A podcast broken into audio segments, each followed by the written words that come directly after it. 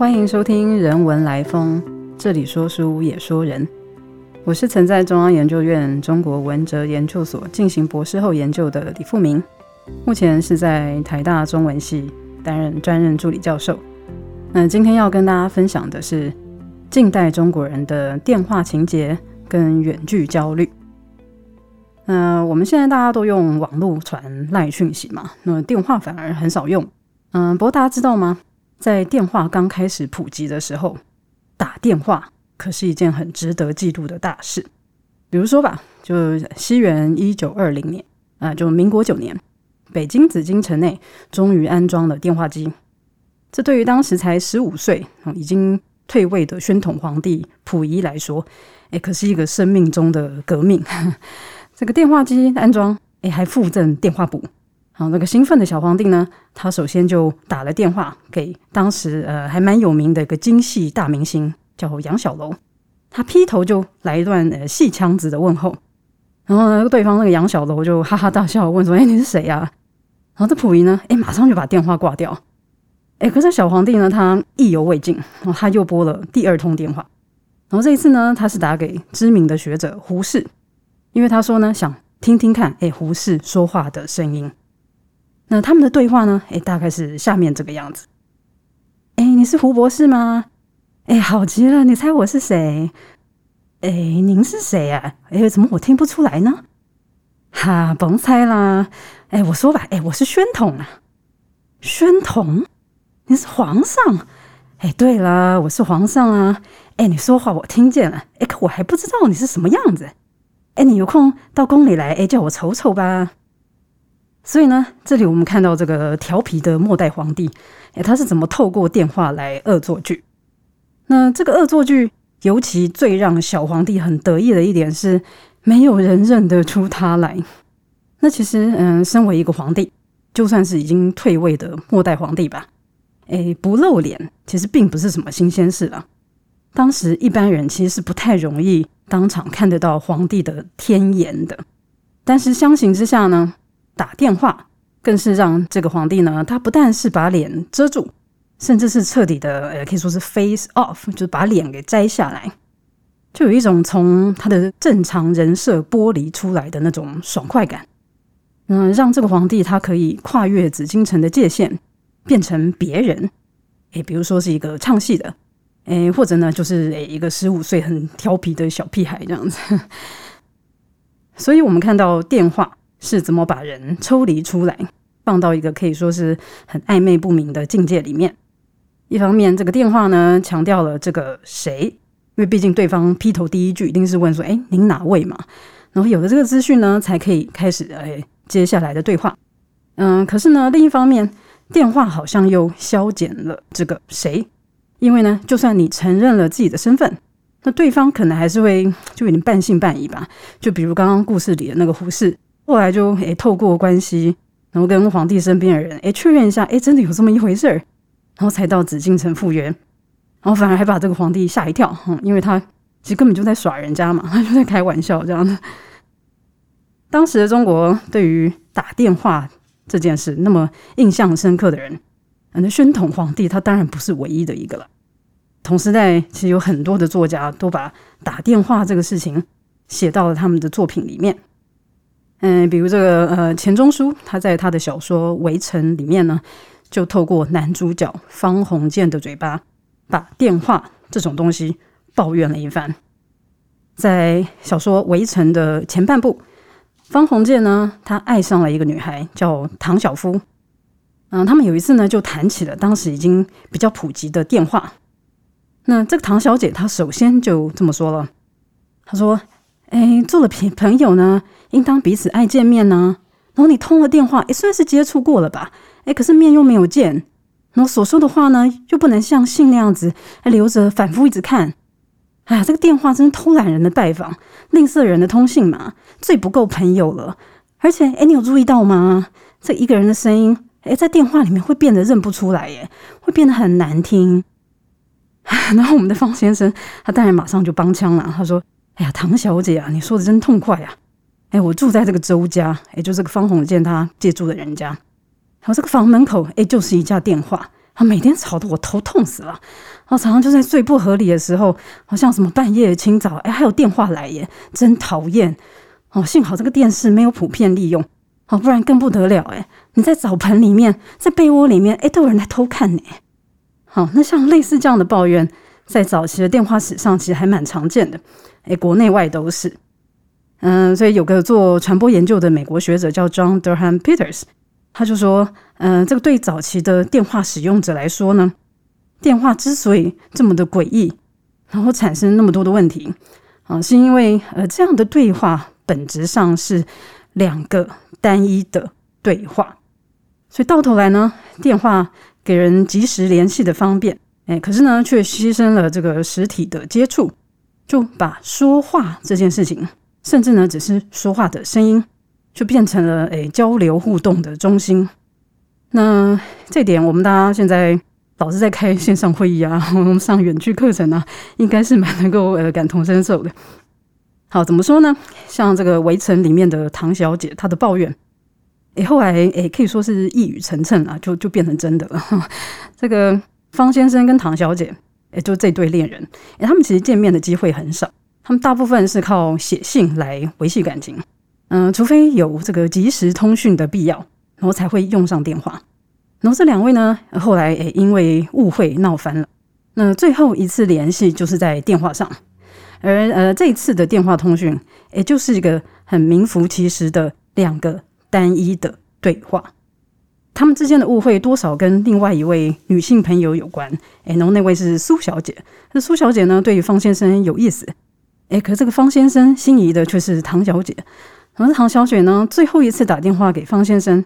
哎，原本是想说，哎，想试图挽回这段关系了，哎，可没想到，哎，这个方先生他一拿起话筒，然后就对人家大吼大叫，因为呢，他以为打电话来的就是那个烂桃花苏小姐，所以到头来呢，这个方先生跟唐小姐，也可以说是这个媒体通讯的受害者，就因为声音的错认而导致身份的混淆不明，就反映了当时人们对于陌生感的焦虑。也就是说，这个我诶变成了他者。那所以呢，这个电话嗯，把人变成没有脸的怪物，就呃没有名字诶，没有身份诶，什么都没有，就只剩下声音，甚至连呃话语都谈不上。因为毕竟你电话一接起来，你甚至是在问人家你是谁之前，你第一个声音其实就是喂 这样子嘛。那这个又牵涉到要怎么去确认一个人的身份。是你的脸长什么样子吗？那显然你透过电话的沟通，那这一点就行不通了嘛。所以看不见对方这一点，可以说是沟通的一大障碍。所以就有声音研究的学者就认为，我们的声音才是构成每个人独立个体的要素，而不是长相。但是呢，偏偏相较于一个人的容貌来说呢，这个声音特质其实是更难辨识跟记住的。嗯，所以到头来。电话通讯的本质，可以说，诶，就是在跟陌生人交谈嘛。因为就算诶是跟认识的人通话，啊，这个对话关系好像多少变得诶怪怪的，就有点陌生。好像唯一的诶可以确认的人跟人之间的关系或是身份，就只剩下说话的人跟听话的人。那尤其是在呃比较早期的时候，所以有时候呢，我们甚至不能确定。一段透过电话的关系是建立在参与对话的人的身上，还是对话本身？那另外有位跟这个钱钟书同时代的作家张爱玲，她在她的小说《倾城之恋》里面呢，她就很关切这个问题。在小说的最后，这个男女主角就历经波折了，然后终于修成正果，也结了婚。可这个男主角范柳原，他却就很煞风景啊，就说他从来没有想过，哎，他们两个人呃会真的恋爱起来。然后女主角白流苏，她听了就马上抗议啊，就说你这个臭男生，你明明就跟我告白过。然后这个范柳原他就又解释了一下，他就说啊，我们那个时候太忙着谈恋爱了，哪里还有功夫恋爱？这个在二十世纪上半叶的中国，哎，谈恋爱其实是一个新的名词。它反映的是自由恋爱的过程，那是近代中国相对于传统包办婚姻的一个新的潮流。如果说这个爱，诶，或是或恋爱，指的是那个感情的状态。那谈恋爱呢，就是进行中的动作行为，就诶类似像什么谈生意啊、谈条件呐哈这样子的句型啊。那在这样的句型里面呢，谈或谈话是达到目的的方法，所以呢，谈恋爱强调的是透过对谈而产生的爱情。也就是说呢，爱情是目的，那对谈呢就是具体的行为。张爱玲的《倾城之恋》。它讲的就是关于谈恋爱的故事。这个倾城之恋的故事，大家应该多少都知道吧？哎，甚至其实还蛮熟悉的哈。就是这个离婚的女主角白流苏，她设法要屈服这个浪荡子范柳原，这样子呢，她才可以脱离上海的原生家庭。所以我们就看到这对明明是相爱的 男女主角，各自用尽心机，爱情就变得像一场游戏。那他们谈恋爱的过程，其实就像两个同时发出声音的独白哈。